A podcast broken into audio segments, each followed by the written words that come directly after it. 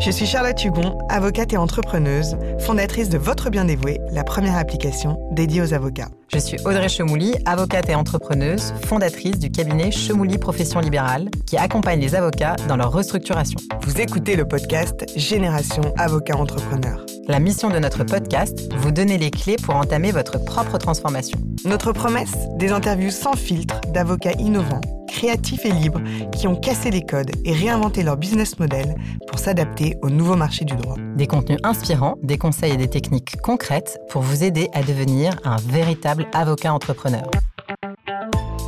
Il est grand, il est sportif, mais surtout c'est un avocat hors du commun. Associé du fameux cabinet DS Avocats et fondateur de la Legal Tech Data Legal Drive, le parcours de Sylvain Staub a de quoi nous faire pâlir. Spécialisé en droit de la propriété intellectuelle et des nouvelles technologies, après avoir fait ses armes dans les plus beaux cabinets du monde, Danton, Salance, Clifford Chance, en 2004, soit sept ans après avoir prêté serment, il monte son propre cabinet, Stobé Associé, cabinet de niche dédié au droit digital et à la data. Parallèlement, la même année, très en avance sur son temps, il crée une première legal tech dénommée Do Not Squat, dédiée à la chasse au typo-squatting de noms de domaine pour ses clients. Mais faute de croissance suffisante et de temps, cette première Legal Tech sera arrêtée. Mais comme souvent, les échecs précèdent les grandes réussites. Et c'est ainsi qu'avec l'entrée en vigueur de la loi sur le RGPD, en 2016, il décide de créer Data Legal Drive, une Legal Tech dédiée à aider les entreprises publiques et privées à se mettre en conformité avec les exigences du RGPD. Cette fois, c'est un carton. La société a déjà réalisé deux levées de fonds atteignant plusieurs millions d'euros, notamment auprès de Lefebvre Sarru. Cet épisode s'annonce évidemment très très très riche et on a hâte d'en savoir plus.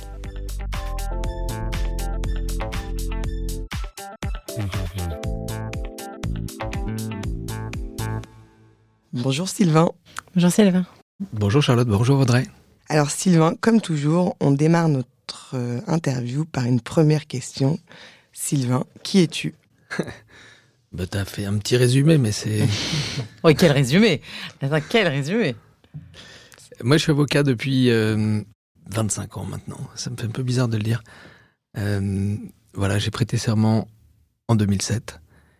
Et puis depuis, bah, comme tu l'as dit, euh, de la propriété intellectuelle, du droit de l'IT, du droit de la data, et une, une, grande passion pour le droit, une grande passion pour le métier d'avocat. Je trouve ça fascinant à la fois en, conseil, en contentieux, rédiger des contrats, négocier des contrats, plaider des contrats, euh, accompagner des entrepreneurs, suivre l'évolution des, technologies et des, et des entreprises, des, des startups. Moi, j'ai eu la chance de pouvoir accompagner des, des boîtes depuis, euh, depuis, euh, depuis avant la crise de l'Internet. Ouais, j'ai dit que j'ai prêté serment en 2007, c'est n'importe quoi, c'est en 97. c'est comme tous les vieux, tu sais, tu te trompes de siècle. en fait, tu te trompes de siècle, voilà. Euh, donc oui, c'est ça, c'était avant. Ah, ouais, c'était c'était le millénaire, euh, le millénaire d'avant. Et donc c'était c'était vraiment intéressant de de découvrir toutes ces toutes ces technologies, toutes les entreprises qui ont suivi ces technologies, les les premières startups, euh, l'éclatement de la bulle internet. Et donc voilà, donc euh, donc un juriste, un juriste et un avocat dans dans ce domaine-là. Et puis ouais, un peu entrepreneur, je pense. Enfin, je, je dois avoir ça quelque part quelque part en moi. Je me suis souvent dit que j'aurais dû faire une école de commerce et et pas l'école du barreau. Euh, et puis j'avais envie de créer des choses. Moi, j'aurais voulu être architecte aussi. Donc, tu vois, j'aime bien bâtir, monter des projets, dessiner des plans, et, puis essayer de les réaliser.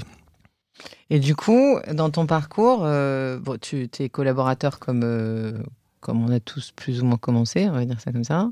Tu fais des beaux cabinets et après, tu décides de créer ton cabinet, Stobé Associé. Ça, c'était la première brique de ta maison. Oui. bah oui, parce que Évidemment, je démarre comme collaborateur, enfin, je démarre comme stagiaire. Oui. Et puis comme collaborateur, ouais, mais finalement, il y avait un lien parce que euh, j'ai fait mon stage de. En fait, j'ai cumulé. Euh, j'ai fait un 2A de, de, de, de, finances publiques et fiscalité, tu vois, c'était, euh, ça m'intéressait pas du tout. Mais je le savais avant même de commencer, c'est parce qu'en même temps, euh, je faisais mon service militaire. C'était le millénaire d'avant, tu vois. Oui, c'est dingue. Hein. t'as fait un stage de deux ans et t'as fait ton service C'est incroyable. Et donc, comme je voulais pas faire que mon service militaire, euh, j'en ai profité pour faire un DEA. Et le seul qui était euh, dans les cours était le soir et le, et le, et le samedi. Euh, c'était le DEA de, de, de, Finances fiscali- publiques, de finances publiques, fiscalité euh, à Paris 2. Et puis, euh, et puis en même temps, euh, je. Et puis après, j'ai fait un DESS. À l'époque, on disait DESS. Maintenant, on dirait Master 2 de, de droit des nouvelles technologies à, à Sceaux.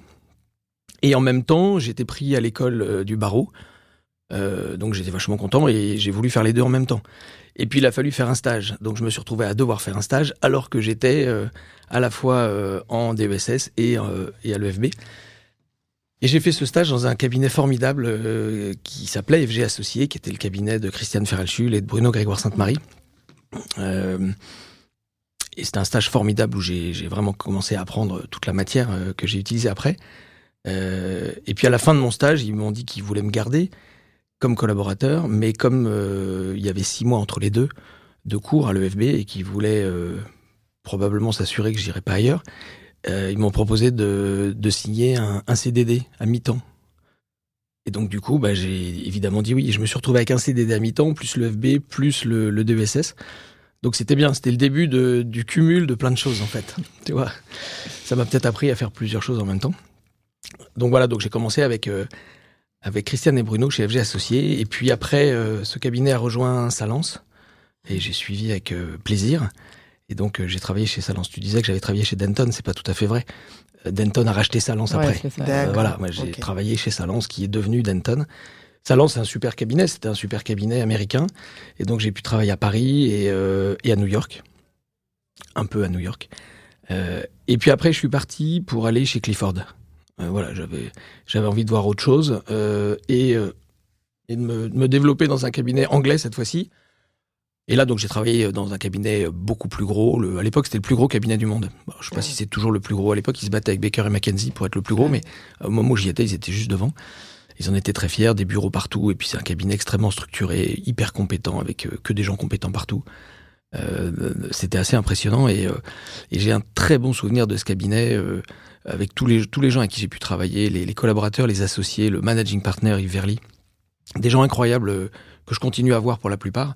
Et un, un- un grand souvenir, sauf que euh, au bout de trois ans, euh, bah, soit je continuais et, et je, j'essayais de faire le parcours euh, de l'association, Le partnership. voilà, le partnership avec, avec toutes les étapes, soit je faisais autre chose. Et franchement, euh, je me voyais pas passer toutes ces étapes et, euh, et finalement devenir euh, cancel et puis euh, associé non equity et puis associé equity local et puis peut-être un jour associé equity monde. Enfin bon, je je me voyais pas tenir et puis avoir envie surtout. J'avais pas envie. En réalité, j'avais pas envie. Et en réalité, j'avais envie d'avoir mon cabinet et je voulais bah, je voulais avoir une structure qui qui me ressemble. Enfin, en tout cas que que je crée comme j'avais envie. Et donc forcément en partant de zéro. Donc du coup, je suis parti de zéro. Euh, et donc, je suis passé du plus gros cabinet du monde au plus petit cabinet du monde. C'est-à-dire un cabinet Moi. qui était, qui était limité moi et moi. à, à 2 mètres carrés euh, autour de, de mon canapé dans mon salon avec un laptop et un, un code de la propriété intellectuelle, un code civil. Enfin voilà, j'ai commencé euh, les premiers mois chez, moi. quoi. Bah écoute, 2004, euh, j'avais euh, 33 ans. Maintenant, je pense que ça se fait beaucoup plus de, de quitter les gros cabinets, de s'installer, et c'est bien. À l'époque, je me souviens, euh, en 2004, enfin fin 2003, quand j'ai quitté Clifford, euh, je pense que c'était pas classique de, de, de monter sa structure. D'ailleurs, il y en avait moins. Et puis, euh, après seulement 7 ans de collaboration, Et seul tout, que- tout seul, ouais. Et puis surtout quand, quand tu es en fait promu à un avenir plutôt pas mal chez Clifford. Et qu'en plus, ça se passe très bien. Donc, il y a- tu vois, il n'y a pas de raison objective de, de partir, si ce n'est l'envie de créer sa boîte. Et donc, euh, à l'époque, ça semblait pas très classique. Maintenant, je pense que ça le serait beaucoup plus. Et, et tant mieux, quoi. Et, et voilà, donc, du coup, j'ai commencé, euh, bah, j'ai commencé tout seul. Ça s'est plutôt bien passé du coup. Et donc, comment est-ce que tu as recruté tes premiers clients? Comment ça s'est passé? C'était quoi ces premières années? Ah bah oui, les premiers clients, je les ai vraiment recrutés parce que comme j'étais euh, ouais. comme j'étais salarié chez Clifford, Oui, tu n'avais pas le droit à avoir une et clientèle Eh oui, personnelle. j'étais pas en contrat de collaboration, donc j'avais pas de clientèle personnelle. Alors j'en avais eu avant quand j'étais chez Salance et chez FG. J'avais des clients perso, mais pendant trois ans, j'en avais plus. Donc, au bout de trois ans, les clients t'ont un peu Ouais, oublié. non. Et donc, je suis vraiment parti de zéro. Et, et je me suis dit que, comme j'avais pas le choix, il, il fallait que je rameute euh, absolument euh, tous les contacts possibles. Et donc, je, je rappelais, euh, enfin, je m'étais préparé un peu avant, mais, mais j'a- j'appelais euh, les, confrères, les copains, euh, les anciens clients, enfin, tout ce que je pouvais. Et à chaque fois, mon message était le même, c'était dire voilà, je me suis installé depuis le 1er janvier, je dois développer ma clientèle, j'en ai pas ou quasiment pas. Je suis sûr que tu veux me donner un coup de main. Et, et si tu veux me donner un coup de main, c'est maintenant. Et quand je dis maintenant, c'est maintenant. C'est dans les, dans les deux semaines qui viennent. C'est-à-dire que le coup de main, le jour où tu y penseras d'ici la fin de l'année, en fait, ça va pas m'aider. Si tu veux m'aider, c'est maintenant, dans les 15 jours. Il faut que tu me mettes en relation avec telle personne ou il faut que tu me confies tel dossier. Et donc, j'étais assez push, en fait, en leur disant, euh, évidemment, tu es obligé à rien, mais si tu, si tu dis que tu veux m'aider, ben, fais-le. Et fais-le maintenant. Ça a marché parce que j'ai fait une très bonne première année. Euh, à la fin de cette première année, j'ai pris une stagiaire. Oh, c'était dingue pour moi. On était, on avait doublé en fait. Et puis euh, cette stagiaire qui était formidable, euh, je l'ai recrutée la deuxième année. Et puis après, bah, ça a continué assez classiquement. Un autre stagiaire que j'ai recruté, et puis d'autres collaborateurs, et puis des, des, associations, alors diverses et variées, des tentatives. À un moment, j'ai voulu élargir au droit des affaires parce qu'on avait beaucoup de clients qui, nous, qui avaient des opérations de haut de bilan, Bon, c'était pas une bonne idée. Enfin, en tout cas, je pense que j'aurais mieux fait de pas le faire. D'abord parce que euh, moi, j'ai été très identifié euh, ITIP. Oui, parce que je me suis toujours demandé pourquoi est-ce que les cabinets... En fait, c'est marrant parce que tu vois, tous les cabinets que moi je structure, il y a beaucoup de regroupements. Euh, donc, droit des affaires, droit fiscal, droit des affaires, droit social. Mais l'IT, d'ailleurs au même titre que le droit social parfois, est souvent enfin isolé dans un cabinet ou qu'on appellera de niche, pour les, parce que c'est plus facile de dire comme ça, mais je me suis souvent demandé pourquoi. Pourquoi est-ce que l'IT, on le met à part? C'est souvent considéré comme une fonction support dans les grands cabinets d'affaires, parce que en fait, c'est pas c'est pas du M&A quoi, c'est pas du corporate. Donc c'est du support, mais au même titre que le que le social ou, ou le droit de l'immobilier. Euh, oui, mais dans les cabinets M&A, parce que pour autant, c'est pas pour ça que ça fait pas des très beaux cabinets pour le coup. Exactement. Et puis, après, dans les petits cabinets, bah, tu, peux, tu peux accumuler des, des compétences. Euh, pas obligé de laisser l'ITIP euh, tout seul. Mais euh, dans mon cas, c'était. En fait, ça m'a pas paru une bonne idée. D'ailleurs, j'ai arrêté. Euh, pour deux raisons. D'abord, parce que j'étais vraiment identifié ITIP. Ouais. Et, et, du coup, cette, cette marque, cabinet de niche, d'expertise, elle venait se brouiller avec d'autres d'autres domaines, d'autres activités. Tu vois, les opérations d'autres bilans, le corporate, le suivi des sociétés. Euh, bon, ben, j'ai même poussé l'erreur, je pense, à, ajouter du droit social. Donc tu vois, je, je, finalement, ça devenait un cabinet euh, d'affaires. Classique, un peu classique, et, et du coup, tu, tu te noies dans, dans la masse de, de, dizaines ou de centaines de cabinets qui, eux aussi, font du corporate, du social, et un peu d'IT, un peu d'IP. Bon, voilà, et tu deviens un peu comme plein d'autres. Alors que le fait de ne faire que de l'ITIP, ben, tu, tu, tu, singularises. L'autre raison, c'est que hum, du coup, ça m'obligeait à travailler avec des associés qui, qui maîtrisaient leur matière, mais que moi, je maîtrisais pas. En fait, c'est très compliqué. En fait, moi, ça me plaisait pas du ah, tout. Tu peux m'expliquer parce que, bah, parce que mon métier, c'est marrant. bah parce qu'en fait, euh, euh, en tout cas, à l'époque où j'étais, je dis pas que c'est une, une, une absolue, mais c'est pas les mêmes rapports avec les, les clients, c'est pas la même manière de facturer. En fait, c'est pas toi. En fait, c'était pas moi. Non, c'est pas toi. et, et, et, moi, je pouvais pas à la fois faire du, du corporate, du social et de l'ITIP. Donc forcément, euh, il y avait des associés qui faisaient du corporate et du social. Et en fait, ça crée des, hum, ça crée des discussions sur euh, euh, le rapport qu'on a avec le client, comment on le facture, comment on encaisse, quel niveau d'exigence on met. Euh, en fait, on a tous, tous les avocats ont des manières différentes de travailler. évidemment, il faut qu'on travaille les uns avec les autres. Et je dis pas qu'il faut que tous les cabinets soient portés par un seul associé, c'est pas ça. Mais en tout cas, à ce moment-là, pour moi, c'est peut-être ma personnalité aussi, c'était vachement compliqué. De voilà, je, je, me singularisais plus. On devenait un cabinet un peu, un peu classique. plus classique. Et, euh, et finalement, euh, peut-être aussi ce que j'avais envie de créer quand j'étais chez Clifford et que je pensais à, à ma structure, moi, je voulais un, un développement. Euh, moi, je voulais mon développement. Je, je voulais, je, je, voulais une gestion avec les collaborateurs qui était, qui était, qui était celle que j'avais envie d'avoir. Euh, un rapport avec le, le, avec le télétravail. Déjà à l'époque, on, on en faisait quoi. Un rapport avec les locaux, un rapport avec la déco des locaux. Moi, je, moi, je décorais les locaux. J'y mettais des tableaux. Je trouvais que c'était important. Euh, D'autres pourraient penser que, que ça sert à rien.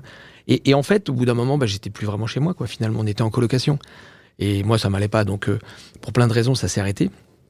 Et franchement, c'était beaucoup mieux que ça s'arrête. Et donc, ça, a duré deux trois ans, mais c'était important, enfin intéressant. En tout cas, ça m'a permis de voir ce que je voulais pas, quoi, tout simplement. Oui, mais c'est en fait du coup, enfin ça rejoint euh, ce qu'on dit souvent, c'est que si t'as pas un projet d'entreprise qui dépasse les, gens qui bossent à l'intérieur de ton cabinet d'avocat, bah, en fait, du coup, tu es toujours obligé de, tu peux pas te rapporter à un corpus de règles ou à un projet général qui fait que, bah après, euh, la facturation c'est un peu comme chacun veut. Euh, le recouvrement, c'est un peu comme chacun veut. Le recrutement, c'est un peu comme chacun veut. Et c'est difficile de faire. Euh, en fait, tu additionnes des personnalités plutôt que de les mettre au service d'un projet. Mais moi, ce que je voulais, c'était développer la marque Stobé Associé. Tu vois, pas, pas, pas moi, mon individu. Oui, bien sûr, non, non, je, comprends, bien sûr. C'était pas une question d'ego, mais j'avais envie de créer une entreprise. Ça. Une entreprise avec dedans des avocats qui soit très visible dans l'IT et la data et donc, voilà. Donc, du coup, donc, en fait, on n'y était pas. Et donc, du coup, on a continué, mais on a, on a progressé et euh, on s'est développé. Et j'ai trouvé un associé formidable, euh, qui est toujours mon associé au sein de DS Avocats. Euh, Parce que là, ouais, là, tu, il faudrait qu'on reprenne un petit peu les, les, étapes avant. Donc, tu montes un cabinet tout seul. Ensuite, tu t'associes, tu te désassocies tu te réassocies. Ouais, bon, je m'associe, je me désassocie, je passe devant le bâtonnier. Il, y a tout un tas d'histoires euh, classiques chez avant les avocats. que tu intègres euh, DS Il se passe 15 ans. D'accord. Parce que, en fait, là, je, je, je, faisais un petit point sur les, les, les, les premières années, finalement, hein, mm. où j'ai. Euh, voilà, où je me suis ré... désorienté, réorienté. Mais, euh, mais en fait, très rapidement, le truc est revenu euh, aligné avec ce que je voulais et, et j'ai continué à recruter des collaborateurs. Bon, il y a toujours un peu de turnover. J'ai trouvé un associé formidable, je disais, Antoine Gravreau, euh, avec qui euh, on a continué à développer cette activité. Et là, on était, on était vraiment en ligne et, euh, et on développait la marque Stobé Associé, même si du coup il y avait deux associés et des avocats très seniors en dessous. Hein. on recrutait beaucoup de seniors. Et donc voilà, c'était un cabinet d'expertise et à la fin on était une douzaine. Et, euh, et j'ai fini par rapprocher ce cabinet des avocats. Mais la question c'est pourquoi j'ai fait ça? Hum. Et là la réponse c'est bah, entre temps j'ai créé Data Legal Drive il faudrait aussi que tu nous parles avant de ta première Legal Tech que j'ai évoquée en, en introduction, parce que ça, tu l'as, tu l'as créé en même temps que ton cabinet, non? Ouais, Juste après, je crois, en 2005. Euh, ouais, au début 2005, oui, je crois que c'était en 2005.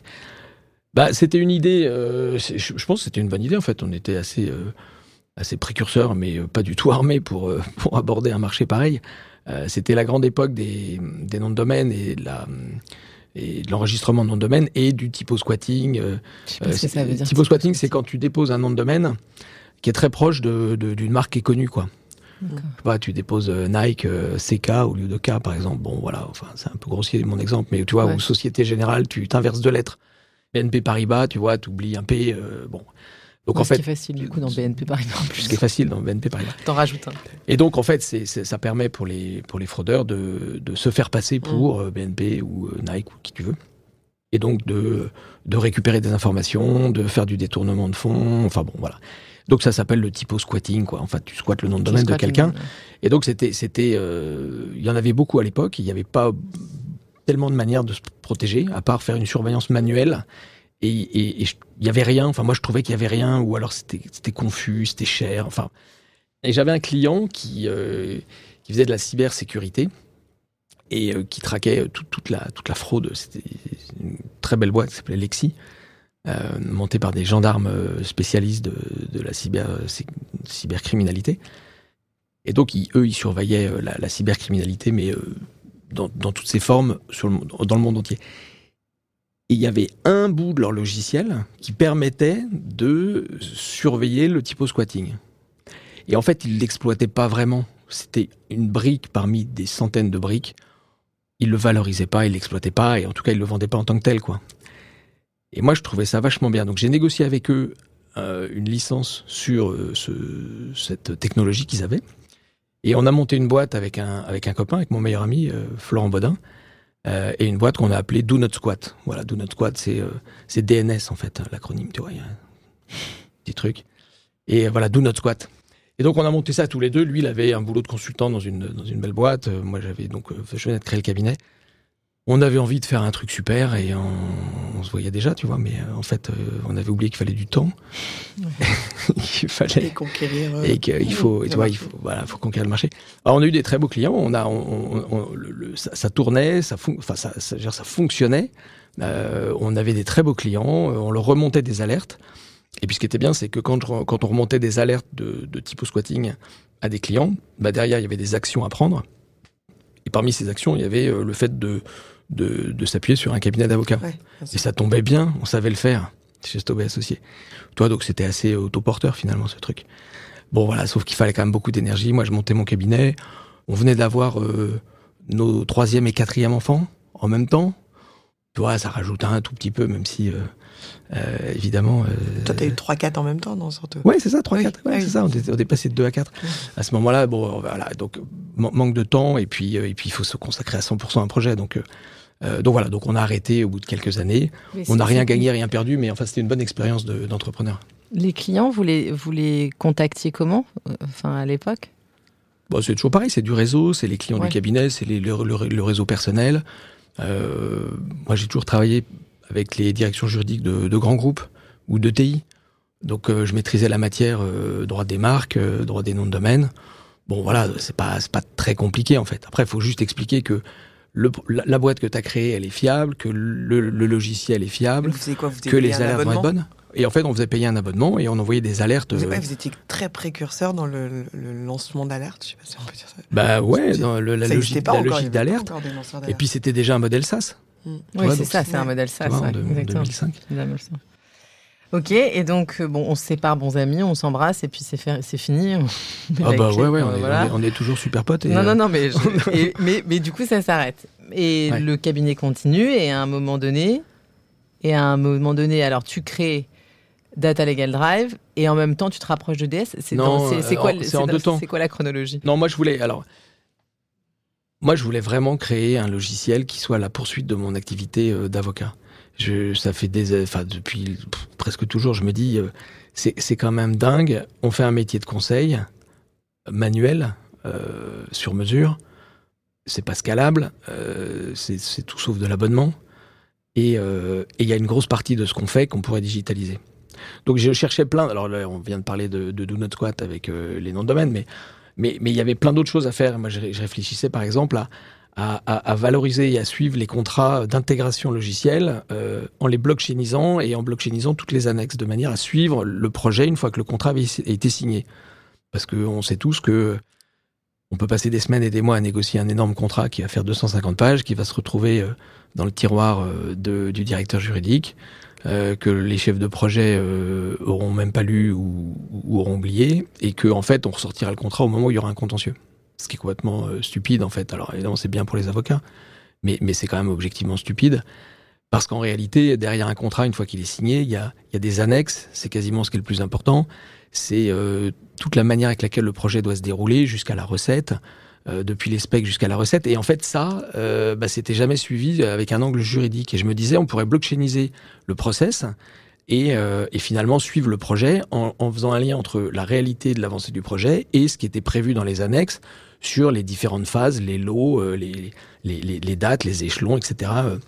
Et, euh, et donc voilà, tu vois, j'avais ce genre d'idées et, et, et, en permanence, je cherchais comment, euh, comment pousser mon activité d'avocat IT dans le digital, quoi. Euh, et, j'ai pas mal poussé l'idée de, de, ce que je viens d'écrire là sur sur la blockchainisation de, de l'exécution des contrats informatiques. et à ce moment-là est arrivé le RGPD. Et le RGPD, on, a vu les premiers textes en 2015, en 2016 c'est rentré en vigueur, en 2018 c'est rentré en application. Et donc dès 2015, début 2016, euh, on, savait à peu près ce qu'allait se faire, mais euh, c'est un truc super nouveau quoi. Et après il faut se projeter dans, euh, ouais, en pratique pour mes clients, ça va se faire comment? Et on avait des très beaux clients chez Stob Associés, notamment dans le monde de la data. On avait, on des grands groupes médias euh, télé, radio, web, euh, voilà, enfin des, vraiment des boîtes qui génèrent beaucoup de données et de données personnelles et, euh, et qu'on continue à suivre et, et, qui nous ont dit bah ça fait ça fait des années que, que vous nous accompagnez a, pour l'application de la loi du, du 6 janvier 78, dans nos rapports avec la CNIL, dans nos déclarations préalables, dans nos demandes d'avis. Eh ben c'est super, vous allez continuer avec le RGPD et vous allez, nous accompagner pour qu'on soit en conformité avec le RGPD. Évidemment, monsieur le client, madame la cliente, euh, avec grand plaisir, on va faire ça. Et là, euh, là tu passes des heures euh, de, de, solitude en fait. Tu te dis mais comment je fais pour faire un truc sérieux où j'ai pas l'impression de de flouer le client en fait parce qu'en fait c'est des heures et des heures à faire des trucs qui sont en fait pas très intéressants, des registres, des analyses de doc, tu as l'impression de faire des due deals, tu sais comme au début quand quand il y avait des acquisitions et qu'on appelait le le mec qui fait de la propriété intellectuelle pour aller faire des due deals. À l'époque, c'était du papier, tu, tu vois. Tu prends leurs documents et tu regardes là où il y a de la donnée personnelle, c'est ça? Bah oui, t'essayes de. En fait, t'essayes de. de t'essayes de de respecter les processus qui, qui sont qui sont qui émanent du RGPD et t'appliques ces processus à, à, une boîte, à un groupe et à des traitements de données personnelles. Le, le, RGPD, c'est euh, c'est vraiment un changement de paradigme. C'est euh, la création d'une nouvelle gouvernance dans les entreprises euh, nouvelle gouvernance. Il n'y avait pas cette gouvernance. Il y avait des gouvernances financières, euh, droit social, éthique. Euh, il y a plein de, de, de gouvernances, même des gouvernances sécurité IT. Mais la gouvernance data, il n'y en avait pas. Et donc, c'est une nouvelle gouvernance, un changement de paradigme et quasiment, un, quasiment une inversion de la charge de la preuve. C'est plus la CNIL qui va venir euh, te dire que ta déclaration était pas bonne. C'est quand la CNIL arrive, c'est à toi d'expliquer que tu as fait ce qu'il fallait pour être en conformité. Donc là, toi, le, fardeau de la preuve, il est sur les épaules de l'entreprise. Et il n'y a pas forcément la bonne personne dans l'entreprise. Alors on a créé des DPO, maintenant il y a des. Mais la CNIL devient comme, comme, le trésor public, enfin, et, vient checker euh, tes comptes, euh, tes vient, comptes ouais, il, quoi, tes il, il, vient checker tes comptes et il regarde euh, non seulement le, ce que tu es capable de délivrer comme un registre ou comme une déclaration, mais également tous tes processus pourquoi tu en arrives à, à, ces registres? Et qu'est-ce que tu as mis en œuvre pour arriver à ça? Et qu'est-ce que tu as mis en œuvre pour vérifier que tu ne collectes que les données nécessaires, que c'est une bonne base légale, que les durées de conservation euh, correspondent à ce qui doit être euh, conservé ou effacé, quel type d'effacement tu as, est-ce que c'est de l'anonymisation, de l'absonymisation, est-ce que tu as des flux avec des tiers, est-ce que c'est des flux vers l'étranger, est-ce que c'est transfrontalier. Et donc en fait, c'est tout un tas de processus. Depuis l'idée de collecter des données, je dis même pas depuis la collecte de la donnée, depuis l'idée, c'est-à-dire quand il y a un projet dans une entreprise, euh, voilà, on va on va fusionner le CRM avec une autre base et puis on va pouvoir faire un emailing différent et puis en fait on va matcher ça avec autre chose. Ah, c'est juste une idée, c'est au stade de, du chef de projet, de la direction marketing, c'est une idée. Et ben en fait, au moment de cette idée, doit se poser la question de OK, ça veut dire quoi en termes de protection des données personnelles? C'est ça le privacy by design. Donc le process il démarre au moment de l'idée et il va évidemment jusqu'au bout, jusqu'au moment où la donnée est effacée quoi. Donc ça, c'est un process, mais tu as aussi le process de, de, la réponse euh, aux demandes de personnes concernées. Tout un chacun, euh, vous comme moi, on peut, on peut faire une demande à n'importe quelle personne qui, dit, qui a des données personnelles sur nous, ou dont on pense qu'elle a des données sur nous, que ce soit les banques, les e-commerçants, euh, qui tu veux, euh, ton employeur, enfin les employeurs, euh, pour demander ce qu'ils ont comme données, pourquoi ils les ont, qu'est-ce qu'ils veulent en faire. Et donc, en fait, il y a des demandes. Donc, quand, quand, tu reçois cinq demandes par an, tu peux les gérer à la main. Euh, quand on reçoit 5 par mois, ça commence à devenir un peu agaçant. Mais quand on reçoit 5 par minute, t'imagines qu'il faut un process. Donc ça, c'est un autre process. Tu as aussi un process sur les failles de sécurité. Et donc, c'est une succession de process. Et c'est hyper euh, transverse dans l'entreprise. Et donc, et ça, c'est très nouveau parce que avant, la donnée personnelle, elle était gérée euh, par celui qui finalement avait récupéré la patate chaude, quoi. Alors, c'était le directeur juridique, parfois c'était le DSI, euh, parfois c'était quelqu'un d'autre, euh, le DG. Bon, il y avait une personne euh, qui gérait ça. Là, si tu veux gérer les process de données personnelles dans une entreprise, euh, il faut que tu t'intéresses à ce qui se fait dans la DRH, dans la direction financière, dans la direction des achats, direction marketing, direction métier, dans les filiales, dans les usines. Donc c'est hyper vertical, c'est partout. Et en plus, dans chaque verticale, c'est à tous les niveaux de profondeur.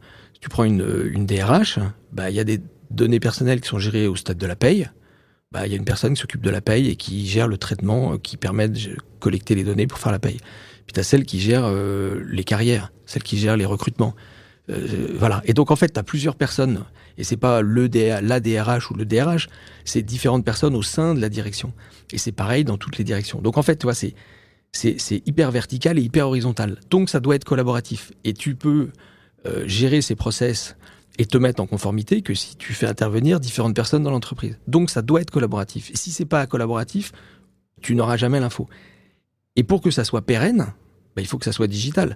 Parce que sinon, tu finis par recevoir des, tableurs Excel dans tous les sens, des, des, Word, des PDF, dont tu sais jamais s'ils ont été partagés, s'ils ont été validés, si c'est la bonne version, s'ils sont à jour, s'ils sont à jour, et tu, voilà, et, surtout, il faut les rassembler. Donc je me suis dit, ok, donc j'ai compris, ce sont des processus, c'est transverse, c'est profond dans chacune des directions. Il faut que ça soit pérenne parce qu'évidemment la donnée et surtout les traitements de données personnelles, ils évoluent. Et il faut que je sois capable euh, d'en faire état, principe d'accountability. Si la CNIL arrive, il faut que je puisse lui dire euh, voilà mon registre, voilà pourquoi je l'ai tenu comme ça, voilà pourquoi j'ai pris ces décisions. Quand j'ai des marges de manœuvre que me laisse le RGPD, bah voilà pourquoi j'ai opté pour le faire comme ci plutôt que comme ça. Et voilà quelle est la documentation qui soutient euh, ma conformité. Donc, euh, donc, il faut un logiciel métier, exactement comme il y a des, des, CRM ou euh, du SIRH. Et donc, j'ai regardé si, ce qui existait sur le marché. J'ai rien trouvé qui me satisfaisait à l'époque, parce que c'était soit des produits américains extrêmement compliqués et, et tout juste naissants d'ailleurs, donc difficile de forcément naissants en réalité. Et puis qui collent pas du coup au RGPD. Et qui collent pas au RGPD ou en tout cas qui sont des, des, des des gros, modules euh, extrêmement paramétrables pour justement coller au RGPD. Mais du coup, ça devient très compliqué. Et c'est une usine à gaz. Et c'est américain. Et puis sinon, il y avait des petits logiciels qui existaient avant, mais qui étaient des adaptations de ce qui se faisait à l'époque où il y avait des correspondants informatiques et liberté. Je trouvais pas ça très poussé. Et voilà. Et puis après, il y avait quelques petits logiciels qui émanaient de boîtes de consultants. Et, euh, et ça me satisfaisait pas. Et je trouvais que c'était pas rigoureux juridiquement, quoi. Voilà. Bon, je, donc j'ai vu ça et je me suis dit, bah, il y a qu'une solution, faut le faire, quoi. Donc j'ai créé une boîte en 2018. Préalablement, euh, j'ai passé un an et demi à faire euh, cette réflexion, les specs. J'ai fait une première tentative avec un ingénieur euh, avec qui je pensais qu'on allait pouvoir trouver un moyen de digitaliser le RGPD. Au bout de quelques mois, je me suis aperçu qu'on ne s'entendait pas du tout sur la manière de digitaliser le RGPD. On s'entendait très bien humainement, mais, mais on n'avait pas du tout la même vision. Et comme ça m'allait pas, je lui ai rendu mes billes et euh, j'ai fait le truc à ma manière. Tiens, c'est marrant, j'avais déjà dit ça tout à l'heure. J'ai peut-être une constante. Mais c'était bien parce qu'en fait, ça m'a permis d'avoir une expérience de digitalisation d'un process complexe avec quelqu'un euh, qui ça n'a pas pu se faire, mais au moins ça m'a ça m'a montré tout ce que je voulais pas. Deuxième fois. Ouais, ça m'a montré exactement ce qu'il fallait pas faire. Et donc en creux, ça me permettait de voir ce qu'il fallait faire. Et donc on arrive en 2018 où j'avais bossé un an et demi là-dessus, j'ai tenté des trucs, euh, on a monté des choses, ça marche pas, j'arrête, je repars à zéro, mais j'ai les idées vachement claires. J'en parle à ma femme, qui elle bosse aussi dans le dans le digital puisqu'elle a créé plusieurs années avant euh, une, une boîte de data euh, qui marche très bien, qui s'appelle Pocket Result. Et donc euh, et donc elle aussi, elle est euh, dans le digital, dans le collaboratif et et dans la data. Et dans la data, voilà, c'est ça. Et donc je lui dis, bah, puisque tu connais ça euh, par cœur et puisque, et puisque tu fais ça depuis des années et que tu vas, tu vas, euh, donne-moi, comment tu peux m'aider pour, euh, pour que je rencontre les bonnes équipes et que j'arrive cette fois-ci à le faire vite et, et, et voilà, j'ai tout en tête, mais maintenant faut, faut que ça sorte quoi. Et elle me propose qu'on le fasse ensemble. Et on s'est dit quoi, c'était une bonne idée en fait. Après 20 ans de mariage, on n'avait pas encore tenté cette expérience. Mmh. Donc on pouvait y aller. Et donc on a créé Data Legal Drive tous les deux avec Maëlys euh, en, en, mai 2018. Euh, en, en, en, se laissant six mois pour voir si euh, c'était la bonne direction et si c'était viable. Et en fait, on, on, y croyait vraiment et euh, c'était simplement une vérification à la fin de l'année. Et à la fin de l'année, en fait, même euh, trois mois après, on avait vu que ça marchait, quoi.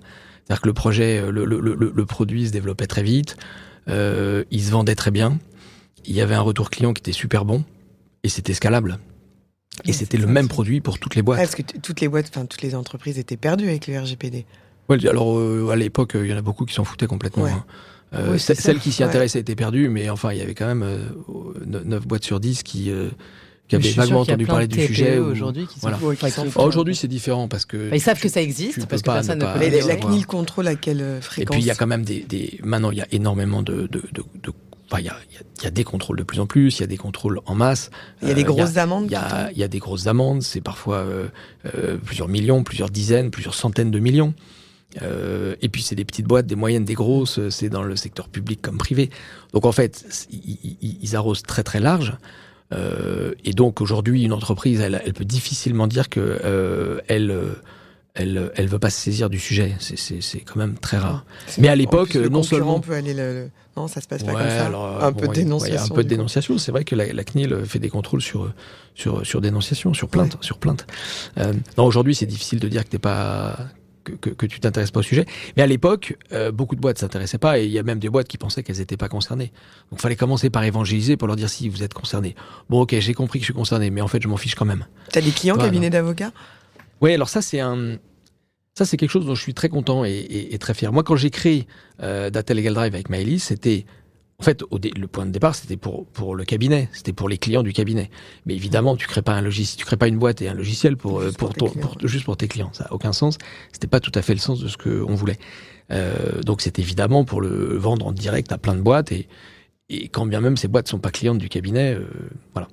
Euh, mais je voulais aussi le vendre pour les confrères et les consoeurs parce que euh, je me disais, la, difficulté que j'ai, moi, à, mettre en conformité euh, le groupe Lagardère ou, des grandes boîtes comme ça, bah, les confrères et les consoeurs ont les mêmes difficultés. Donc il faut, il faut que je puisse leur passer euh, une licence de, ce logiciel pour que ces, ces consoeurs, ces confrères. Bah, bah, oui, mais, ça, tu vois, ça, me paraissait vachement important et, je, continue à le faire. Marque blanche ou pas, alors ça peut être une marque blanche et je comprends très bien qu'il y a des cabinets qui n'aient pas envie ou alors es, ton, le cabinet, oui, s'en fiche un peu. Hein, ils vendent au nom de Data Legal Drive à leurs clients. Euh. Exactement, et en fait le... Mais non, mais du coup c'est les cabinets d'avocats qui prennent le logiciel pour leurs clients ou juste ils leur conseillent de prendre... Euh, bon bah il y en a qui conseillent, euh, bon bah, ils peuvent toujours conseiller, c'est sympa et, merci à eux. mais, sinon, ils l'intègrent dans le cabinet et ils gèrent pour eux Data Legal Drive? Mais exactement, parce qu'en fait, tu vois, le, le, RGPD, c'est une matière, la protection du droit des données personnelles, la protection des données personnelles, c'est quand même une matière juridique. C'est bien de le rappeler, parce qu'il y en a beaucoup qui pensent qu'en fait, non, c'est du procès, c'est du consulting, c'est de la sécurité. Oui, c'est un peu tout ça, mais c'est quand même du droit. Au départ, c'est un règlement, c'est juridique, et à la fin, quand il y a un contrôle et une sanction, euh, c'est très juridique, même si ça reste évidemment très technique. Puisque c'est juridique, il n'y a pas de raison que ça rentre pas dans le, dans le scope de l'activité de l'avocat. Et c'est dommage, parce que je trouve que les avocats sont assez peu saisis de la matière au démarrage en tout cas, pensant que c'était compliqué, que c'était pas rentable. Je sais pas ce qu'ils ont vraiment pensé, mais euh, en tout cas, euh, ils continuaient à faire des consultations euh, de 27 pages, qui elles aussi se terminaient dans un tiroir, hein, comme le contrat IT de tout à l'heure.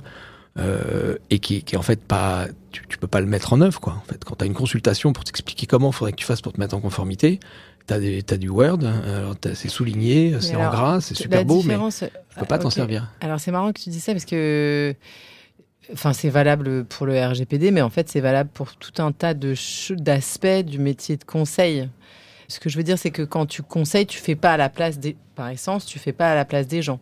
Alors que là, toi, tu proposais quelque chose qui était plus pratico-pratique que une consultation que tu aurais pu faire. Pourquoi est-ce que c'était plus pratique que ce que euh, que ce que le métier de conseil apportait? Si tu veux, en fait, le cabinet d'avocats pouvait faire la même chose que Data Legal Drive. Je veux dire, c'est. c'est bah non, parce qu'il y, a des, y a des registres, il y, a des, y a des process à respecter au, jour le jour, non J'imagine?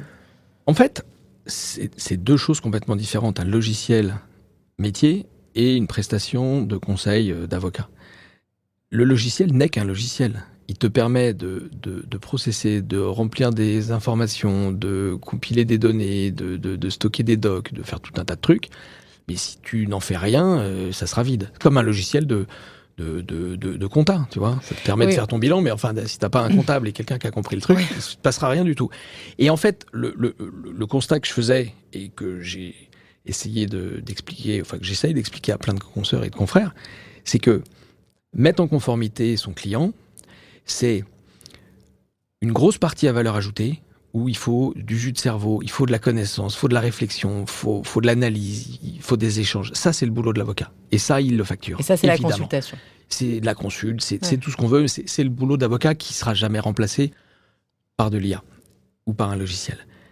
Mais il y a une autre partie du boulot classique d'avocat qui consiste à faire des trucs qu'un logiciel peut faire beaucoup plus vite et beaucoup mieux. Et ça, c'est pas très honnête de le facturer à un client c'est exactement comme les due deals. Maintenant, elles sont digitalisées, ça va beaucoup plus vite. Ben, ça évite de facturer des, stagiaires ou des juniors euh, qui euh, qui regardent des, centaines de pages pour prendre des notes parce qu'en fait, on peut le faire autrement, ou qui font plus des photocopies, ou qui font plus du classement, etc. En fait, il y a plein de, il y a une grosse partie du boulot de, de conformité qui peut être digitalisée. Si on le digitalise, ça a plusieurs effets. D'abord, ça permet de consacrer du temps à ce qui a vraiment de la valeur ajoutée. Mhm. C'est quand même plus intéressant de bosser sur des trucs à valeur ajoutée plutôt que, en fait, de remplir des registres, ce qui n'a aucun intérêt. Euh, ensuite, ça permet euh, d'adapter la facturation, de faire plus de conseils. De, de, ça ne veut pas dire de, de facturer moins en réalité, ça veut dire de facturer mieux. Et on peut facturer plus cher parce qu'en fait, le client, il voit que ce qui est facturé, c'est vraiment du jus de cerveau, de l'analyse. Donc, il est prêt à payer beaucoup plus. Donc, ça baisse pas la, facturation euh, nécessairement. Et puis, il y a un troisième effet, c'est que si tu digitalises tout ce qui peut l'être, tu es beaucoup plus efficace. Et donc, au lieu d'accompagner 5 clients, tu peux en accompagner 15 ou 20. Mais moi, ce que je, me disais, pardon, ça a été mal formulé tout à l'heure, c'est que je me rends compte que, enfin, dans le métier de chaque avocat, euh, le client vient te voir avec un problème, tu lui conseilles une solution, tu lui fais éventuellement une, une consultation. Si, tu es un peu. Si t'es un peu hype, tu lui fais une consultation avec un peu de legal design, tu vois, tu mets un peu de bleu, un peu de jaune, un peu de vert, et tu as l'impression d'avoir fait un truc euh, top. Mais ce que je trouve euh, être très déceptif et pour l'avocat et pour le client, c'est que cette consultation-là, elle n'est pas nécessairement mise en œuvre. Exactement. Tu vois, il y a beaucoup de choses qui restent, comme tu disais, dans les tiroirs. Alors, finalement, pour, un contrat, euh, c'est pas très grave parce que la plupart du temps, si ça se passe, enfin, si t'as pas ressorti ton contrat, c'est qu'a priori ça s'est bien passé et que donc tu n'as pas eu besoin de faire référence à tes clauses contractuelles. Donc, on peut se dire que dans un certain sens, c'est plutôt bien. Mais dans une consultation, dans le cadre d'une d'une mise aux normes ou dans ce que tu veux, il y a une partie de la population du juriste qui va faire appel à l'avocat pour se couvrir ou ou le, le chef d'entreprise qui a fait l'appel à l'avocat parce que, euh, tu vois, c'était euh, juin-juillet qu'il avait un peu plus de temps pour réfléchir à son problème. Et puis, en fait, en septembre, ça se remet euh, en route. Et puis, en fait, il n'a pas le temps. Il a juste une consulte avec d'autres choses qu'il doit faire au terme de cette consulte, il s'est rajouté, tu vois, une sorte de charge mentale, mais il n'a pas réglé son problème. Et toi, tu proposais une manière de régler concrètement le problème. Mais oui, c'est c'est une manière de régler. Alors, c'est pas concrètement. euh, Non. ça ne règle pas le problème, en fait. Mais- tu donnes un outil pour le régler, Mais, du coup. mais d'abord, l'outil, il est, euh, il est partagé entre, dans notre exemple, entre l'avocat et son client. Donc les deux accèdent à la même plateforme et donc euh, euh, partagent une information. C'est même pas partage des documents parce que ça, ça existe déjà. Mais ils partagent une information et ils partagent aussi des documents qui sont classés euh, comme il faut. Mais surtout, ils partagent des, des, des informations. Si tu prends l'obligation pour les entreprises d'identifier euh, les, les prestataires qui font tourner les bases de données ou qui sont impliqués dans le traitement de la donnée personnelle. Et ben en fait, dans une entreprise, tu peux avoir euh, 50 prestataires. Et le RGPD euh, te dit qu'il faut euh, connaître ses prestataires, euh, vérifier les relations contractuelles que tu as avec ce prestataire, savoir quel est son degré de sécurité, comment lui-même applique le RGPD, etc. Donc tu as plein d'informations qui changent en permanence, et ça, euh, c'est pas forcément le directeur juridique qui le fait. Et euh, le directeur euh, informatique ou le directeur des achats va renseigner une partie de cette information-là. Et l'avocat, il le verra puisqu'il a la même plateforme. Donc il va être capable de suivre le travail qui est fait dans l'entreprise. Le travail qui sera fait dans l'entreprise, il va, il va s'agréger, ça va constituer le registre. Et le registre des données personnelles, il est constitué notamment de l'identification de, du sous-traitant, de l'hébergeur, etc. Donc en fait, les gens dans l'entreprise font leur boulot. Data Legal Drive permet de donner accès à la bonne partie de la plateforme pour la bonne personne, avec une gestion des droits qui est très fine, de manière à ce que euh, le DRH il ne voit que la partie RH et que le DSI ne voit que la partie euh, SI, et que au sein d'une direction, euh, tout le monde ne puisse pas modifier des données ou, euh, ou, ou les, ou, les, ou, ou les, ou, les, ou les effacer. Mhm. Donc il y a un panneau d'administration qui est extrêmement fin, ce qui fait qu'en fait tu peux impliquer toutes les bonnes personnes dans l'entreprise, que chacun fait son boulot, qu'il y a un coordinateur, on va dire que c'est le, le, DPO, et que en fait euh, c'est l'entreprise avec le DPO coordinateur qui gère ça et qui agrège le registre. Et donc l'avocat lui il suit ça de loin et il est capable euh, d'apporter son avis quand ça devient compliqué. Parce qu'en fait, on n'est pas capable d'identifier la bonne base légale. Et donc là, il y a une bonne question qui part, qui est c'est quoi la base légale de ce traitement? Et là, l'avocat, il a, il a, il est en plein dans son rôle. Et là, il fait du droit. Mais toute la partie avant qui consiste à savoir euh, sur quelle base euh, viennent les données et comment elles sont stockées et comment elles sont sécurisées, mais en fait, ça, c'est de l'information qui vient de l'entreprise. Avant, ce que faisait l'avocat, c'est qu'il faisait des interviews. Donc, il allait voir les gens, prenait des notes et à la fin, il faisait son rapport Word dans lequel il disait bah, Vous m'avez dit ça, bah, en fait, il faudrait faire plutôt comme ça. Vous m'avez dit ça, là, il y a un risque. Vous m'avez dit ça, là, je pense qu'il faut faire une consultation supplémentaire et que ça va vous coûter encore un peu d'argent. Mais t'as rien au final. T'as rien. si la CNIL arrive à ce moment-là, tu, tu, vas pas lui donner le rapport de ton avocat. T'en as rien réglé. Comment, enfin, s'il n'y avait pas des, des, des, personnes comme toi qui avaient créé des, ce type de logiciel, comment c'est gérable le RGPD Enfin, de ce que tu racontes, ça me paraît ingérable sans digitalisation. Bah ouais. Je vois pas comment. Donc la CNIL n'a rien mis en place. Euh non, la CNIL n'a rien mis en place, mais c'est normal parce qu'elle peut pas, euh, elle peut pas devenir éditeur de logiciels et elle peut pas non plus référencer des, des, des éditeurs plutôt l'un que l'autre. Ouais, mais moi je trouve ça incroyable qu'on ait imposé euh, des telles, des telles règles sans mettre quelque chose en place à côté parce que, enfin, enfin, j'ai vu un peu comment ça se passait, ces registres, toutes les données, comme tu disais qu'il faut aller chercher dans tous les domaines d'activité des sociétés et les regrouper. Enfin, je vois pas comment c'est possible, sauf à avoir une équipe dédiée euh, au RGPD dans une société qui fait ça euh, jour après jour. Je vois pas comment c'est possible. Eh ben oui, il faut un logiciel. Sans logiciel. Mais il faut un logiciel. Mais d'ailleurs, euh, l'histoire évidemment nous donne raison, mais mais c'est une évidence. Et aujourd'hui, il n'y a pas que Data Legal Drive, on a des concurrents. Mm. Euh, et on en aura encore d'autres. Il y a, y, a, y a, une grosse société américaine qui s'appelle OneTrust et euh, que tout le monde connaît, euh, qui a levé 920 millions de dollars, tu vois. Donc après, euh, accroche-toi pour euh, pour être dans la course, mais en fait, qui, qui, fait un produit sûrement très bien, mais très très différent d'une autre, tellement différent qu'en fait c'est très facile de se de se positionner en fait. Et après, tu veux l'un ou tu veux l'autre, mais de toute façon c'est tellement différent que le choix il est il est très objectif en réalité. Euh, et donc, d'ailleurs, quand tu as un gros euh, Californien qui met autant d'argent pour développer un produit, c'est qu'a priori, il y a un marché. Et donc, on s'était pas trompé. Au moins, tu t'étais pas trompé sur le marché. Oui, parce que quand tu te retrouves tout seul, en fait, sur un marché, c'est peut-être que. Oui, c'est peut-être En fait, il n'y a pas de marché. Alors, si on, si on dézoome un petit peu, donc, tu as réussi à trouver un. Donc, tu as fermé un cabinet dans la droite ligne de ce que tu voulais. Tu as trouvé un associé qui allait bien avec. Tu as recruté des collabs, tu as un beau cabinet, tu trouves un produit scalable. Donc, à échelle, pour le dire en bon français, que tu peux dupliquer à échelle, que tu peux utiliser au sein de ton cabinet pour gérer la problématique de tes clients, mais que tu peux aussi vendre à l'extérieur. Et à quel moment tu t'associes avec DS alors du coup? C'est quoi le bah En fait, c'est quand euh, euh, donc après les premiers mois avec Maëlys, on a vu que on allait continuer et que vraiment il y avait un truc. On a voulu structurer, enfin on a structuré euh, Data Legal Drive. On allait chercher un, un super directeur commercial qui était euh, directeur commercial Channel de IBM France, euh, et qu'on avait rencontré sur des plages en faisant du kitesurf au, Maroc. Comme quoi, il faut jamais négliger les moments où on va boire une caipirinha. il peut se passer plein de trucs derrière. Euh, donc Emmanuel nous a rejoint début 2019, et puis après, on a trouvé un super CTO pour structurer le, produit et, l'engineering. en allant chercher Fabrice et puis et puis on a commencé à structurer à, à recruter on était on était 10, 12, 15, la, boîte devient, quand même euh, une vraie boîte à gérer. Et on enquille les clients euh, par centaines. Et là, je me dis que je peux pas euh, faire porter sur mes épaules le cabinet, euh, Stobé Associé, et en même temps une boîte qui est en train de croître, avec des gens qui croient dans la boîte et qui viennent dans cette boîte pour ça et que en fait la responsabilité elle est énorme. Je peux je peux planter ni l'un ni l'autre. C'est quoi ton rôle à ce moment-là dans la boîte? Parce que tu as bah, un CEO, un directeur commercial. Bah moi je suis, je suis CEO quoi. CEO. Je, je, suis PDG en fait. Et, et, et comme, c'est DG. Et, non, Maëlys euh, s'occupe du mar est directrice marketing communication. Mais elle est au codir et euh, de toute façon au début on est tous les deux donc euh, c'est assez facile en réalité. et après après on continue à monter un codir à 3 et puis un codir à 4 et, euh, et puis il y a des salariés en dessous, et on est 15, et on est 20. Alors au bout de combien de temps vous êtes 15, 20 bah, en fait, assez rapidement. Je pense que de 2019, au, bout euh, d'un an, au bout d'un an, on était 20-25. Et vous, et vous levez des fonds à quel moment? Et on lève des fonds en, en mars 2019. Donc on a on a 10 mois, tu vois, d'existence. Mmh. On s'est créé en mai, en, mars, on lève des fonds.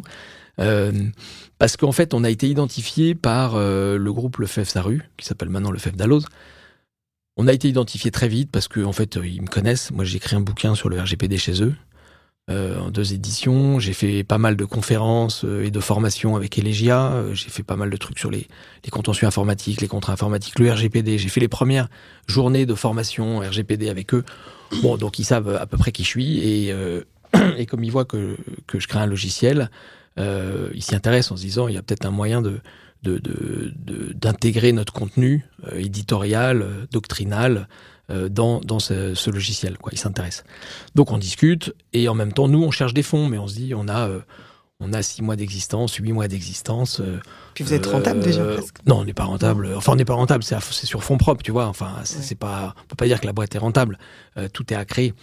Mais bon, il y a de belles perspectives et donc on cherche des fonds, mais mais c'est pas pas c'est pas simple. Tu vois, t'as même pas un bilan. As, en fait, tu vends tu vends un tableau Excel en réalité. Hein. Tu vends tu vends tes rêves.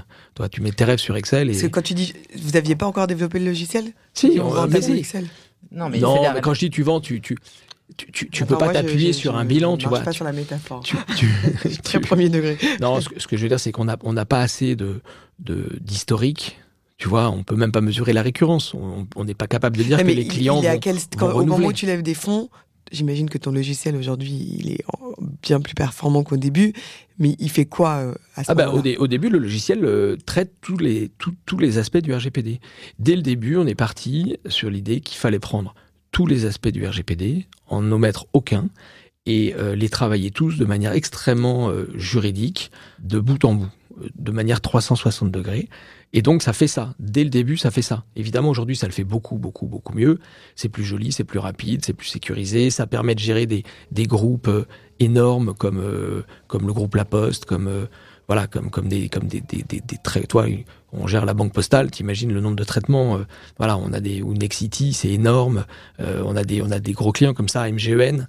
Euh, et donc, évidemment, on pouvait pas le faire à l'époque, mais mais donc on a on a énormément fait évoluer le, le logiciel sur plein plein plein plein d'aspects. mais dès le début, le logiciel il tourne et on a des clients. On a des clients. Mais ce que je veux dire, c'est qu'on cherche des fonds et en même temps, c'est pas c'est pas évident. Sauf que euh, le, le FEF Dallos, qui s'intéresse à nous pour la partie contenu, euh, nous propose d'investir. Et, euh, et, on en parle. Et c'est comme ça qu'on fait notre première levée de fonds, tu vois, pour répondre à ta question. Donc en mars 2019, on lève, on lève 1,5 million.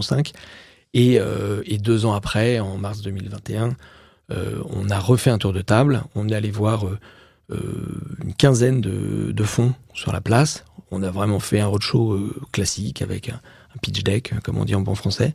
Et on en a vu plein, et à la fin, il y en avait quelques-uns qui étaient euh, en shortlist, et euh, un avec qui on, était à deux doigts de signer, mais finalement, euh, on, a trouvé, euh, on a trouvé un deal qui était intéressant avec euh, l'actionnaire historique, le FEF d'Alloz, et on a décidé de continuer avec eux, et, et je trouve que c'est bien parce que c'est une histoire...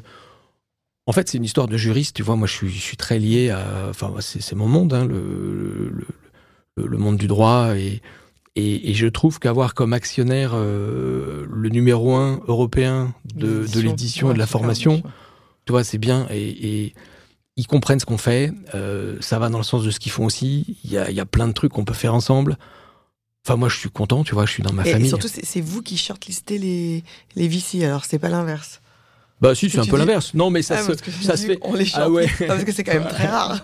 ouais, non, c'est pas ce que je voulais dire. Non, euh, non, non, mais toi, on, on, en a vu 15 en se disant c'est 15 qui potentiellement pourraient nous intéresser et que potentiellement nous pourrions intéresser. Puis rapidement, tu t'aperçois que c'est pas le cas d'un côté comme de l'autre parce que voilà, ça matche pas euh, pour des raisons assez objectives. Donc, euh, en fait, ça se shortlist tout seul, tu vois. Je, non, je suis pas en train de dire qu'on n'en est pas là. C'est pas ce que je voulais dire, mais. Bon, et alors mon DS, il arrive où Du coup, ben, le DS. Parce que là, je suis, tu vois, j'ai levé des fonds, j'ai monté un là, cabinet. Non, tu lèves des fonds. Mais là, j'ai euh, non, non, perdu non, non, DS. la, la T'as première. as, fait deux levées avec Lefebvre, en fait. Ouais, ça? voilà, voilà. Et au total, 5 millions.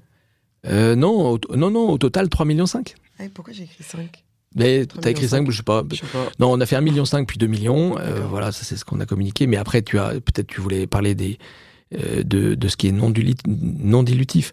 Effectivement, Ouais, il y a aussi les banques, il y a aussi BPI, il y a aussi Oui, voilà, il y a aussi d'autres moyens de, de se financer. Mais mais voilà, en, en termes de dilutif, c'est je 3 sens millions. qu'Audrey, elle, elle, Oh, elle- pas là, je reste sur ma fin, je suis, je suis, pas accroché à à, ma table. Alors pourquoi des- alors DS bah DS à un moment donné, je me retrouve avec les deux euh, qui sont quand même des deux, deux gros deux gros trucs à apporter, tu vois, le, le cabinet marche super bien, il y a il y a 12 personnes, euh, on a des clients magnifiques, il faut, enfin, faut, faut, faut, assurer le truc, tu vois.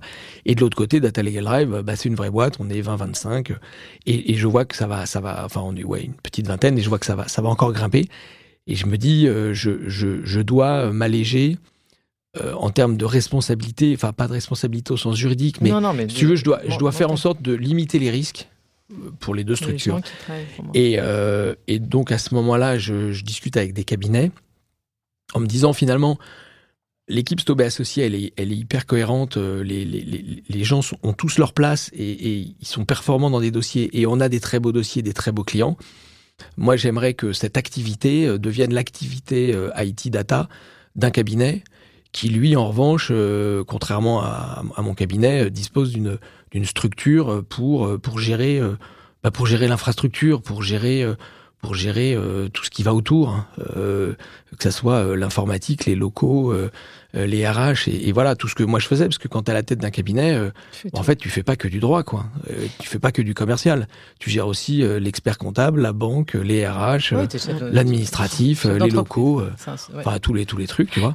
Et donc voilà ça c'était ça devenait vraiment trop lourd. Donc c'était c'était un bon une bonne manière en fait de poursuivre l'activité et de permettre et c'était ça la, ma priorité absolue de permettre à chacune des collaboratrices et chacun des collaborateurs et à mon associé Antoine de, de poursuivre cette activité dans un cadre pérenne. qui pérenne. Ouais, c'est ça, voilà, exactement. Et donc voilà. Donc, eux, pourquoi, pourquoi eux plutôt qu'un autre Pourquoi pas Tu me diras. Parce que ouais, bah, bah, bah, parce que c'est parce que DS c'est un cabinet, euh, c'est un cabinet de, de, très belle taille. Euh, c'est 400 avocats. ils sont c'est international. Ils sont dans 24 pays. Euh, parce qu'ils ont, une, ils ont déjà une activité euh, IT, IP, data, mais, mais qui, euh, qui pourrait être renforcée, tu vois. Donc ils ont une vraie connaissance de la matière, mm. mais il y a de la place pour renforcer cette, euh, cette matière, enfin cette pratique. Euh, et puis après, c'est une question de, de, de, rencontre, tu vois, de, de, de personnes. Donc voilà, donc l'intégration s'est faite en 2000, en 2000 début 2020, quoi, fin, fin 2019. Voilà. Fin 2019, toute l'équipe de Stobé Associés intègre, intègre DS. Ok. Donc, euh, l'avenir, c'est quoi alors? Bah, L'avenir, c'est euh, de, de, continuer à, faire grandir Data Legal Drive. On n'est jamais, jamais arrivé. Et, euh, et, tout est toujours à challenger en permanence. Et on a des, on a des concurrents. On parlait du gros américain. On a aussi des concurrents français. Et puis on aura des nouveaux. Et c'est normal. comme tu disais tout à l'heure, Charlotte, on peut pas faire de conformité sans logiciel. Et là, aujourd'hui, euh, toutes les entreprises savent qu'elles ont besoin d'un logiciel. Donc, toutes les entreprises. Mais toutes les entreprises. ouais, peut-être pas la boulangerie, mais, mais bah, dès lors que, dès lors que tu es dans une PME, euh, tu as besoin d'un logiciel. Mm. Donc, il y a un marché et il y a donc des concurrents. Donc, il faut qu'on soit toujours meilleur et, et, on y travaille. Donc, l'avenir, c'est. Euh, bah, l'avenir, c'est on se développe. Et on s'est vachement développé. Tu vois, aujourd'hui, on est 70. Ah ouais, Donc, euh, on, a, on, a, on a recruté. on a recruté. On a triplé en 2021. Tu vois, on était, voilà, on était 23 fin 2020 et on est 70 euh, aujourd'hui. Tu vois, on a fait, on a triplé les effectifs. On est 70. On est euh, sur deux sites. On est à, en région parisienne, à Neuilly, pour, euh, pour deux tiers des effectifs. Et on a un tiers des effectifs à, à Boulogne-sur-Mer. Alors, du coup, elle se découpe comment tes journées, toi? C'est quoi une journée type pour toi? Bah écoute, je fais un peu les deux. Je fais beaucoup les deux en fait. Je fais beaucoup les deux. Euh, c'est vrai que euh, je suis très très concentré sur Data Legal Drive, que j'y suis tous les jours, euh, que je continue à suivre l'activité euh, d'avocat au sein de, mon équipe et au sein de DS Avocat, euh, mais que voilà, ça prend beaucoup de temps. Je suis très focus sur, sur Data Legal Drive parce que je voulais garder des fonctions opérationnelles, enfin je les ai gardées, hein, c'est pour ça que je suis techniquement président et directeur général. Le directeur commercial est devenu directeur général adjoint, donc ça c'est super parce que maintenant avec Emmanuel on, on est vraiment deux euh, à se challenger pour, pour piloter cette boîte. On a un codir de sept personnes. Euh, donc on a voilà, on, est sept, euh, co-dirigeants, comité de direction, et ça c'est super de s'appuyer sur des sur des spécialistes en juridique, en marketing, dans les services, en commercial, et, et, donc d'avoir d'avoir un codir de sept personnes, c'est formidable. Aujourd'hui, c'est 70 personnes, c'est 3000 euh, clients. Donc euh, faut, voilà, faut gérer 3000 clients aussi. C'est une progression euh, qui est importante. On a nos preuves à faire en permanence. Et puis surtout, c'est l'avenir, mais c'est même déjà le présent, euh, on développe un autre logiciel sur une autre conformité qui est la conformité anticorruption. Voilà. Donc on a communiqué il y a quelques semaines sur le fait que on allait fort du succès de notre plateforme RGPD, on va créer, on est en train de créer une plateforme Sapin 2. On est vraiment dedans. on a commencé au printemps dernier de manière opérationnelle. Hein. L'idée date de plus longtemps, mais vraiment au printemps dernier de manière opérationnelle. Et pour ça, on avait besoin de trouver un expert opérationnel de la matière, un cabinet d'avocats euh, vraiment expert qui tous les jours, tous les jours, tous les jours traite de problématiques anticorruption de manière opérationnelle en, euh, en pénal et en, pénal des affaires et en, droit de l'anticorruption. Euh, avec des relations avec l'AFA et, qui comprennent les, les, problématiques réelles d'un compliance officer. Quoi. Et donc on a, on a identifié un cabinet avec qui on s'est super bien entendu. Et, ça, c'est chouette, c'est des belles rencontres parce que c'est vraiment des, rencontres humaines et c'est le cabinet Vigo. Voilà, et c'est comme ça qu'on a on, a, on a échangé avec euh, Emmanuel Daoud et avec Marie Perrault, une de ses collaboratrices, et, et qu'on s'est tout de suite vraiment très bien entendu. Il y a Dalia également. Et on s'est entendu humainement d'abord, ça c'est quand même fondamental. Euh, vraiment humainement, on s'est très très bien entendu. Et puis on s'est tout de suite entendu sur euh, sur la trajectoire quoi, et sur l'ambition. En fait, ce qui est important, c'est l'ambition, parce que vouloir digitaliser un truc, vouloir faire de l'innovation, vouloir faire mm. du digital, bon, c'est c'est c'est bien. J'ai une question du coup. En fait, Vigo, ce serait euh, votre premier client ou votre partenaire officiel sur le logiciel qui renvoie un cabinet d'avocats? Non, c'est pas c'est pas un client, c'est un c'est un c'est comme un comité scientifique, si tu veux. Mm. C'est comme un, un, expert de la matière qui te rassure, réassure, et qui rassure aussi les, clients. C'est aussi un cabinet qui, Mais c'est, euh, un qui test, va utiliser. C'est un cobaye, c'est un. Non, ah, pas du tout, pas du tout, le pas mot cobaye n'est pas du tout celui que je voulais employer. Non, non, non. Je veux dire que c'est un logiciel que tu vas vouloir vendre ensuite à d'autres cabinets d'avocats. Oui, ou bien à sûr. d'autres entreprises. Et à d'autres entreprises, exactement comme. Mais comme, vous mettez en place un partenariat avec Vigo, mais sous quelle forme? Ah bah, on, a, on a. Vous avez créé une société ensemble Non, non, non, non, on n'a on pas besoin de créer de société ensemble. En fait, Data Legal Drive, qui est éditeur de logiciels, s'appuie sur un expert de la matière mmh. euh, qui va cautionner le produit sur son aspect juridique et, process opérationnel juridique, euh, et, qui va évidemment l'utiliser pour lui, euh, enfin plutôt pour ses clients. Il va l'utiliser pour ses clients, bien sûr, mais surtout, ça nous permet d'avoir en permanence euh, un, Quelqu'un qui est comme un, consultant, un, expert. C'est plus qu'un consultant. C'est pour moi, c'est plutôt un comité scientifique. Tu vois, comme quand tu fais des, grandes manifestations juridiques, ben, tu as, un comité scientifique.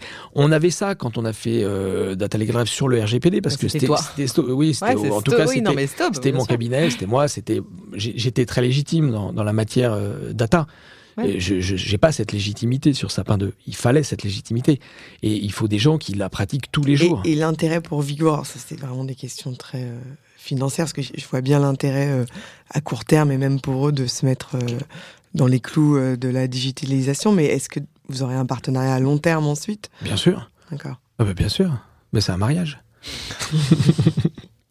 Non, mais bien sûr, et, l'intérêt pour eux, euh, euh, enfin Emmanuel Daoud euh, ou, Marie en, parlera mieux que moi, mais, mais en tout cas, ce que moi je, comprends de, nos relations depuis des mois, c'est que ils avaient, ils sont, ils sont hyper intéressés, plus qu'intéressés, ils sont très impliqués parce qu'ils ont une vraie envie de comprendre comment on peut digitaliser un process juridique, et en l'occurrence le leur, celui de l'anticorruption, quoi.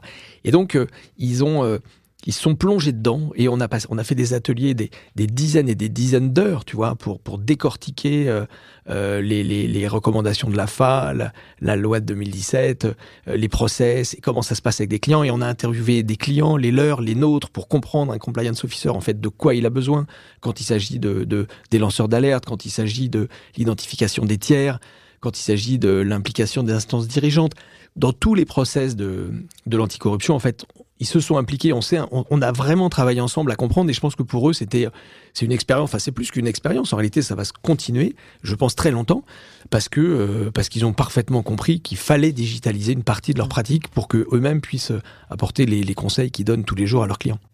On ira sûrement euh, interviewer Emmanuel qui, nous raconte euh, bah, son point de vue de son côté. Alors du coup, ce dont je me rends compte c'est qu'en fait ton expérience, donc la première sur la data et le RGPD et la deuxième sur Sapin 2, c'est qu'en fait, c'est possible de digitaliser des pratiques d'avocat euh, pour autant que tu aies un processus euh, mental pour le faire. Et, et, ça, c'est vraiment, euh, et ça, c'est vraiment passionnant et c'est ce qu'on venait rechercher chez toi. Merci beaucoup pour ta transparence. On termine nos interviews par les questions qui fâchent.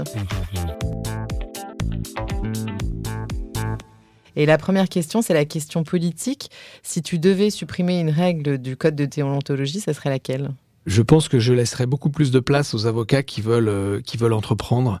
Euh, il y a eu les ordonnances Macron, mais euh, il y, a, encore des choses à faire, je pense, pour que inciter les avocats à entreprendre, à, entreprendre dans notre milieu, hein, à entreprendre dans le, juridique, c'est hyper important. C'est l'avenir de la profession, et, et je trouve qu'il y a, y, a, y a des choses à faire là-dessus. Alors la deuxième question, c'est la question Gad Elmaleh. Sur qui t'as copié? On y a déjà un peu répondu, donc. Sur ma femme. c'est ça. C'est ça. D'ailleurs, bah, oh, écoute, on peut le dire. Hein. On invite peut-être nos auditeurs, s'ils ont envie, à écouter l'interview de Maëlys, qui a été reçue sur euh, le podcast de Mathieu Stéphanie, Génération du It Yourself. Euh, c'est un peu plus long, mais c'est très intéressant également. Question, la troisième question et la dernière question, c'est la question Steve Jobs. Si tu trois conseils à donner à un avocat entrepreneur, qu'est-ce que tu lui dirais? D'abord de s'accrocher, ensuite euh, de créer sa structure en marge de son cabinet, de pas mélanger les deux. Ouais, ça c'est ce que je dis aussi moi. Et puis euh, et puis de se rapprocher de, de tous les avocats qui l'ont déjà fait ou qui ont envie de le faire, et notamment de se rapprocher d'Avotech, qui est une super association ah, qui réunit les avocats euh, legal takers. Et, de, et dont je suis l'une des fondatrices. Ah, et bah, dont tu es une des fondatrices. Bravo. Bah, Aujourd'hui, maintenant, on est en studio. C'est avant d'amener notre matériel dans les cabinets, mais du coup, on est on est pressé par le temps et il va falloir qu'on s'arrête et qu'on rende les clés du studio. en les cas, merci beaucoup Sylvain d'être venu. Merci Sylvain. Merci Audrey, merci Charlotte. Ce podcast a pour ambition de réveiller l'avocat entrepreneur qui sommeille en vous. Alors si vous avez envie d'oser, contactez-nous, nous vous accompagnerons dans votre projet. Si vous voulez nous suivre et nous soutenir, abonnez-vous au podcast Génération Avocat Entrepreneur, disponible sur l'ensemble des plateformes d'écoute. N'hésitez pas à le noter 5 étoiles et à en parler autour de vous. Vous pouvez nous retrouver sur nos réseaux sociaux, Charlotte Hugon, fondatrice de Votre Bien Dévoué, et Audrey Chemouli, fondatrice de Chemouli, profession libérale. À très vite pour un nouvel épisode de Génération Avocat Entrepreneur.